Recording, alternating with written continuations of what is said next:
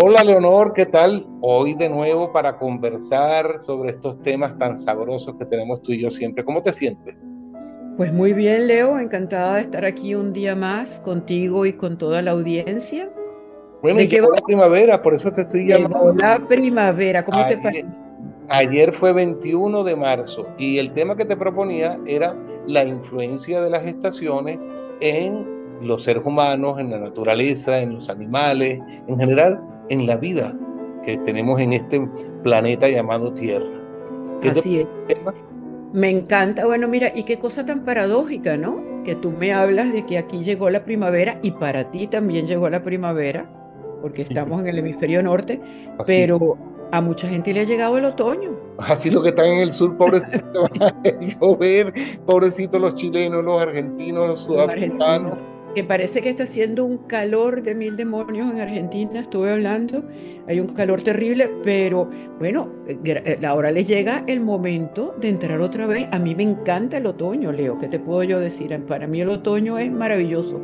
Casi, casi, casi que me gusta más que la primavera, porque pienso que después del otoño el invierno es una maravilla y luego nace la primavera. En cambio, ya después de la primavera nos toca el verano que a ti puede ser que te guste mucho, pero yo la verdad es que no, no me encanta el verano. A mí tampoco, no es que me guste mucho, además yo no soy un hombre de playa ni de verano, lamentablemente soy un hombre más bien de montaña y de frío y de leer y de tocar eh, el instrumento que toco, que es el piano, encerradito en una en un espacio tan rico como en la casa tuya, por ejemplo, que tienes ese espacio donde está ese piano tan rico, me encanta estar ahí.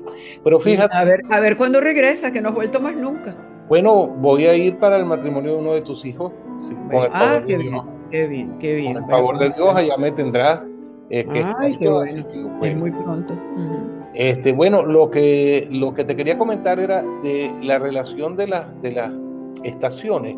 Con, vamos a empezar por el hombre, con los estados de ánimo. Yo creo que en la primavera se exacerban los estados de ánimo porque la primavera viene de esa cosa tan cerrada que es el invierno, donde tú te cubres, te proteges del frío, te sientes como, como más eh, abrigado de, ante ti mismo y te empiezas a abrir, empiezas a ser como más extrovertido en tus emociones, en tus relaciones, eh, y, y tú lo ves en la naturaleza, cómo se empiezan a abrir las flores, cómo empiezan eh, eh, inclusive mm, hay dichos que dicen que en la primavera empiezan a salir los primeros granos a las personas adolescentes. ¿Qué opinas tú de eso? Mira, totalmente de acuerdo contigo. Yo creo que la primavera, yo no puedo hablarte mal de la primavera porque a todo el mundo se enamoran en la primavera, la gente se enloquece en la primavera, hay todos los brotes hormonales, todos estos cambios maravillosos. Sin embargo, mientras tú hablabas, yo ahora mismo estaba pensando y digo, Alejandro Casona. ¿Te suena Alejandro Casona? Claro. ¿Tú te acuerdas el famoso libro de Alejandro Casona? ¿Cuál de los libros de Alejandro Casona? Prohibido suicidarse en primavera. Qué curioso, ahora mismo me acordé y dije, madre, ¿cómo es que?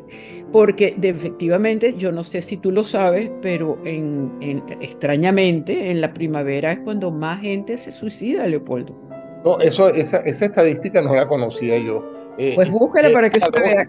Es paradójico. ¿No será que eso viene de, ese encierro que hay durante el invierno y es posible de que la gente toma, se, toma en serio la, primavera y dice, no era para tanto, sigo mal? Y ahí cometen el, error de, porque suicidarse para mí es un error, de, terminar con su vida. Es posible, no lo sé. para mí la primavera sí tiene un sentido del comienzo.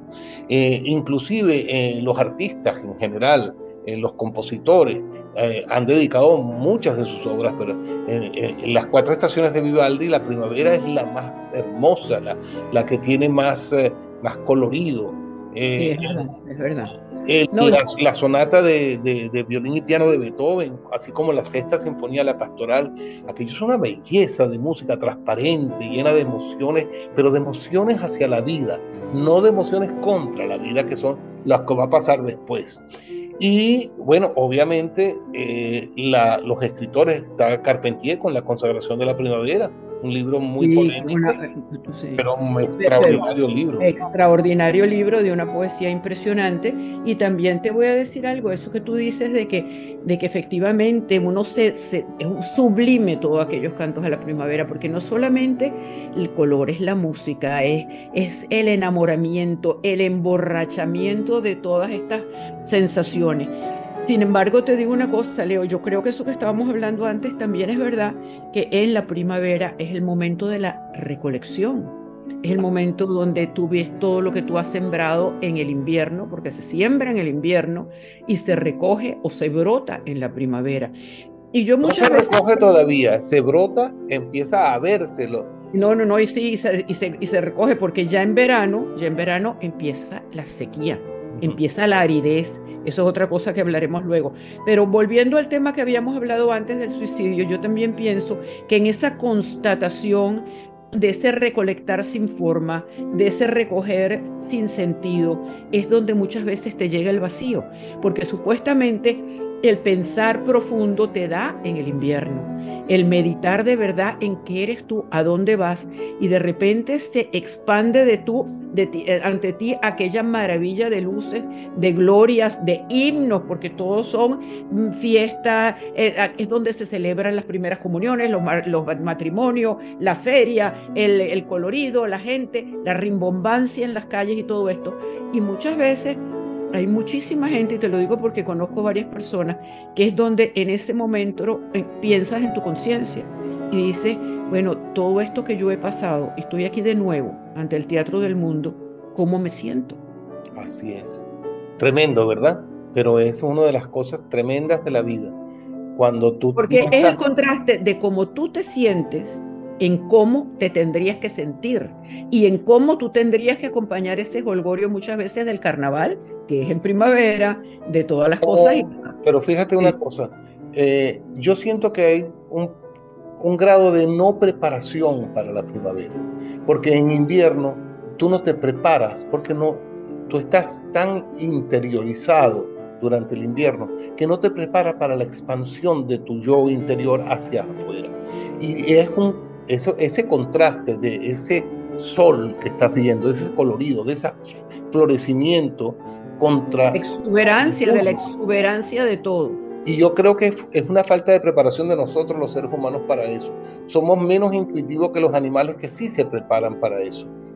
En cambio nosotros no, nosotros con el pensamiento nos enredamos un poco y, y como decía Oscar Wilde, beauty is in the eye of the beholder, que significa que la belleza está en los ojos que la mira, eso pasa también. Si tú no quieres ver la primavera y quieres mantenerte en el invierno porque interiormente no ves, no puedes ver, no estás preparado para ver la primavera, a lo mejor esos son los casos de suicidio, cuando no hay una preparación. Puede ser, puede ser. yo te lo digo porque específicamente, como ya tú bien lo dices, estamos en primavera, me han tocado, o sea, he podido eh, hablar con dos personas que están bastante afectadas porque venían de un invierno duro, bueno, de una pandemia además, de una cantidad de cosas que tenían en su interior y que ahora en la primavera yo siento como ese brote no te voy a decir ni siquiera, no es un brote psicótico, pero sí es un afloramiento de unas cosas sumamente serias e histriónicas que no están acostumbrados a sentir, porque tú te reservas. En el invierno vas como nutriéndote de todo eso que te ha dado el año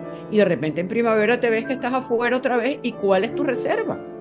Bueno, por eso yo te hablaba de una de una manera como de que falta de preparación para la primavera, porque la gente se prepara para el invierno de afuera, o sea, voy a prepararme y me voy a arropar, pero para la primavera nadie se prepara porque siente de que eso está ahí, que es cómodo, que es fácil estar en primavera. Sí, que es una inercia que va a venir. Que, mira, Leo, ¿sabes qué pasa? Y esto quizás, y yo siempre hago estos incisos en nuestras conversaciones, esto no está preparado, no sabíamos ni de qué íbamos a hablar. Y hablar contigo es tan delicioso, porque efectivamente los temas, y, y, me dices cosas tan sensatas, tan inteligentes, o por lo menos para mí, estamos todos obviamente juzgando desde un punto de vista muy personal. Esto, es por eso que son tan irreverentes nuestras conversaciones, porque son lo que nos sale. Y yo creo que, las acotaciones que tú estás, estás haciendo en este momento son sumamente válidas para mí, por lo menos, ¿no? No sé, y pienso que para mucha gente también. Me encantaría. y que son acotaciones que no tienen que ver con la formación académica ni con las lecturas, no, son acotaciones intuitivas de los dos, tanto tuya como mía, y por eso conversar entre nosotros dos se convierte como en, en un rito, en algo que, que, nos hace inclusive falta a ambos, para tocar temas que nunca tocamos con más nadie, pues, ¿cómo se nos va a ocurrir por hablar de esto? Exactamente, yo a veces, ¿sabes, Leo? Que yo a veces me pregunto, esto a lo mejor no le interesa a tanta gente, pero para mí, independientemente que, que no me guste la palabra de terapia, independientemente de todo más que terapia, es un desarrollo, es una inquietud, es un crecimiento, porque somos capaces de investigar ciertos temas que nos van enriqueciendo con, con, el contraste que tenemos de tu personalidad y la mía, ¿no? Así es. Y ahora hablando de cómo las cosas terminan, y no vamos a terminar todavía, pero pues tenemos que acelerar un poquito porque hay otras, hay otras estaciones en el año. Después de la primavera viene ese calor tremendo. El verano, esta sequía. El verano. Yo particularmente no me hallo en el verano, me escondo en un cuarto con aire acondicionado si puedo, porque a mí no me gusta la playa, no me gusta el calor, no me gusta. Estoy en un sitio muy caliente, y, pero bueno, uno se adapta porque gracias a Dios los seres humanos tenemos una capacidad de adaptación. Pero el verano es un poco, si se puede decir, el, no sé cómo decir, el desbordamiento de la, ya sí es el desbordamiento, así como nacieron los capullos en primavera, florecieron, aquí se desbordaron las cosas es la desnudez ante los ojos de los demás. Es el no cubrirse, es el mostrarse, es el contaminar. esa frase, te felicito. Me encanta esa frase del verano. La desnudez ante los ojos de los demás. Porque te, desnudas todo. te desnudas todo, no te desnudas nada más de la ropa, te desnudas el cuerpo, todo. el alma para afuera. Te quitas las inhibiciones, son las borracheras, las fiestas, el, bueno, eh, a mí efectivamente tampoco me gusta tanto el verano porque yo soy más del recogimiento y me, me gusta más lo reservado, lo, lo íntimo, lo, lo privado. Y, el, yo considero que el verano es totalmente público. El verano tiene que ser este, compartir piscinas, mares, playa, eh, comida, eh, disfrute y, y, yo de verdad que no, yo me quedo en mi, en mi casita cerrada compartiendo libros eso sí que me encanta. También es muy juvenil el verano. Parece mentira, pero es muy. Yo siento que el verano es joven, es juvenil. Porque así como la encanta, el verano es juventud, es de que has nacido y te has desarrollado en la adolescencia, viene ese desbordamiento de los 18 años. De los enamoramientos del verano, de las vacaciones, de, de, de, de, dejar todo lo que es encorsetado y empezar a vivir una, una vida distinta, diferente, porque además cuando vuelves otra vez a lo tuyo, lo que es del verano se queda en el verano. Especialmente en países como España, que obligatoriamente hay un mes de vacaciones para los jóvenes, que los padres que de paso se suman a ese mes de vacaciones y están un mes entero perdidos en alguna playa de, de, de España disfrutando y ausentes de lo que fue su trabajo, de lo que fue sus obligaciones, están allá. En otros países no sucede eso, pero España sí es muy de eso. Pero bueno, el verano, fíjate que también el verano se, se, tiende mucho. Hay una obra de Shakespeare que se llama Sueño una noche de verano, que es precisamente esos engaños que hay en, la, en, los enamoramientos. Y eso sucede mucho en el verano. Los amores que son falsos, los amores que son de una semana, los amores que, que son hasta de una noche solamente. Y temporales totalmente. Bueno, y después del verano viene tu favorita, que es el otoño. El otoño. Pero sabes que el otoño, además, yo estaba pensando mientras tú hablabas del verano, que efectivamente después del verano vienen los golpes de pecho, los arrepentimientos, la angustia, los angustias con las cuentas. Toda la gente, yo siempre noto aquí, aquí ha ido, aquí hay como, como dos momentos álgidos en el año, que son después del verano, septiembre y enero. La cuesta de enero, después que has gastado todo en las navidades, y en el verano sucede igual. Cuando regresas a las vacaciones, lo que gastaste, lo que te comiste, lo que te engordaste, lo que te quemaste en el sol, la cantidad de cosas que hiciste que no quería, y es el mea culpa de nuevo para volver a entrar en el pensar profundo del invierno. Sí, y el otoño tiene un color. El otoño tiene un color que es el ocre. El color de la castaña, el color del árbol que no tiene hojas. De cuando se caen de las hojas doradas, las hojas del otoño. La, la, las hojas del feuillet mort, de la famosa de la, de la poesía de Jacques Prévert, francesa, maravillosa, de lo que... Y hay una tristeza oculta No sé si tú lo sientes. Yo no te diría tristeza, yo te diría una melancolía, porque la tristeza, la tristeza es totalmente árida, no te permite florecer. En cambio, la melancolía te da la pauta para crear, para sacar algo, porque es una mezcla de dolor con esperanza, de dolor con sentimentalismo, es una afloración de un sentimiento muy bello, que es la melancolía. No, a mí me, yo estoy de acuerdo contigo con que es melancólico, pero hay, hay una dosis de tristeza y hay una dosis del futuro recogimiento que vas a tener en el invierno, porque ya empieza a llover, se empiezan a caer las hojas, hay frío, te tienes que proteger y empiezas a usar el, el, el, traje un poquito más pesado para, para saber de que cuando venga el invierno te tienes que quedar, te tienes que proteger completamente con un traje grueso, de aquello y te tienes que empezar a pensar en ti mismo y en lo que va a pasar porque ya viene otro ciclo nuevamente. Y eso es la maravilla de las estaciones y de los países con estaciones, que te permiten tener como cuatro diferentes acercamientos a la vida. Conciencia, porque yo eso sí creo que la gran maestra de nuestra vida es la naturaleza y si nosotros nos detenemos simple y llanamente a ver un paisaje, a ver los ciclos de desarrollo, de crecimiento de cualquier árbol, de cualquier siembra, nos daremos cuenta de lo que es nuestra vida. Leo, yo creo que lamentablemente nos está llegando el tiempo al final. Llegó la primavera. Llegó la primavera. Acabó los ciclos, se cerró el invierno y hacer felices todos.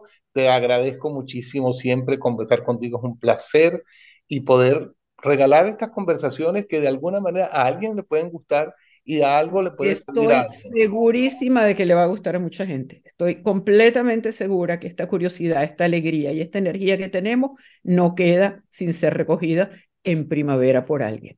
Mil gracias, Leo, y gracias, a toda la Ya, ya los espero a la próxima. Hasta luego.